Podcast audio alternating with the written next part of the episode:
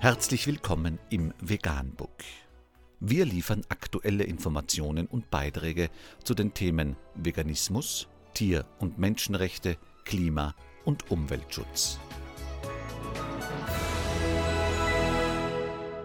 Dr. Med Ernst Walter Henrich am 6. Jänner 2021 zum Thema Ist Biotierquälerei besser als konventionelle Tierquälerei? Sehr gutes Video. Unter www.tierschutzbüro.de ist ein Video zum Thema zu sehen. Bio steht für Qualität und Verantwortungsbewusstsein. Ob Pestizideinsatz oder Tierwohl, Bio ist immer die bessere Wahl.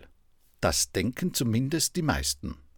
Brutale Aufnahmen aus einem Bioschlachthof in Neuruppin nahe Berlin widerlegen diesen Irrglauben jetzt auf grausame Art und Weise. Was hier passiert, hat nichts mit Tierwohl zu tun und beweist einmal mehr, weder Bio noch Tierwohlsiegel schützen vor Tierquälerei. Das Video ist zu sehen unter www.tierschutzbüro.de.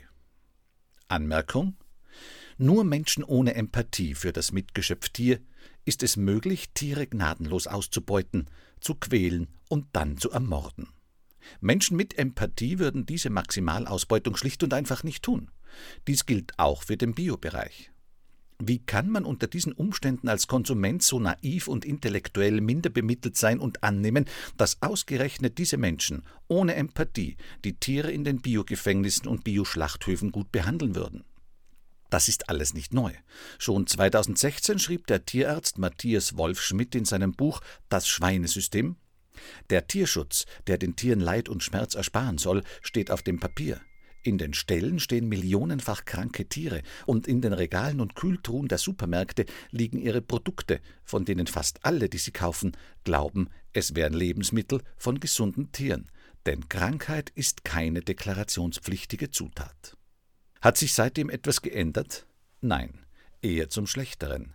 Die Tierausbeute sind empathielos, die Konsumenten gnadenlos und die Politiker korrupt. Dies gilt auch für den Biobereich. So war es schon immer und so wird es auch bleiben. Es besteht keine Hoffnung. Vegan, die gesündeste Ernährung und ihre Auswirkungen auf Klima und Umwelt, Tier- und Menschenrechte. Mehr unter www.provegan.info.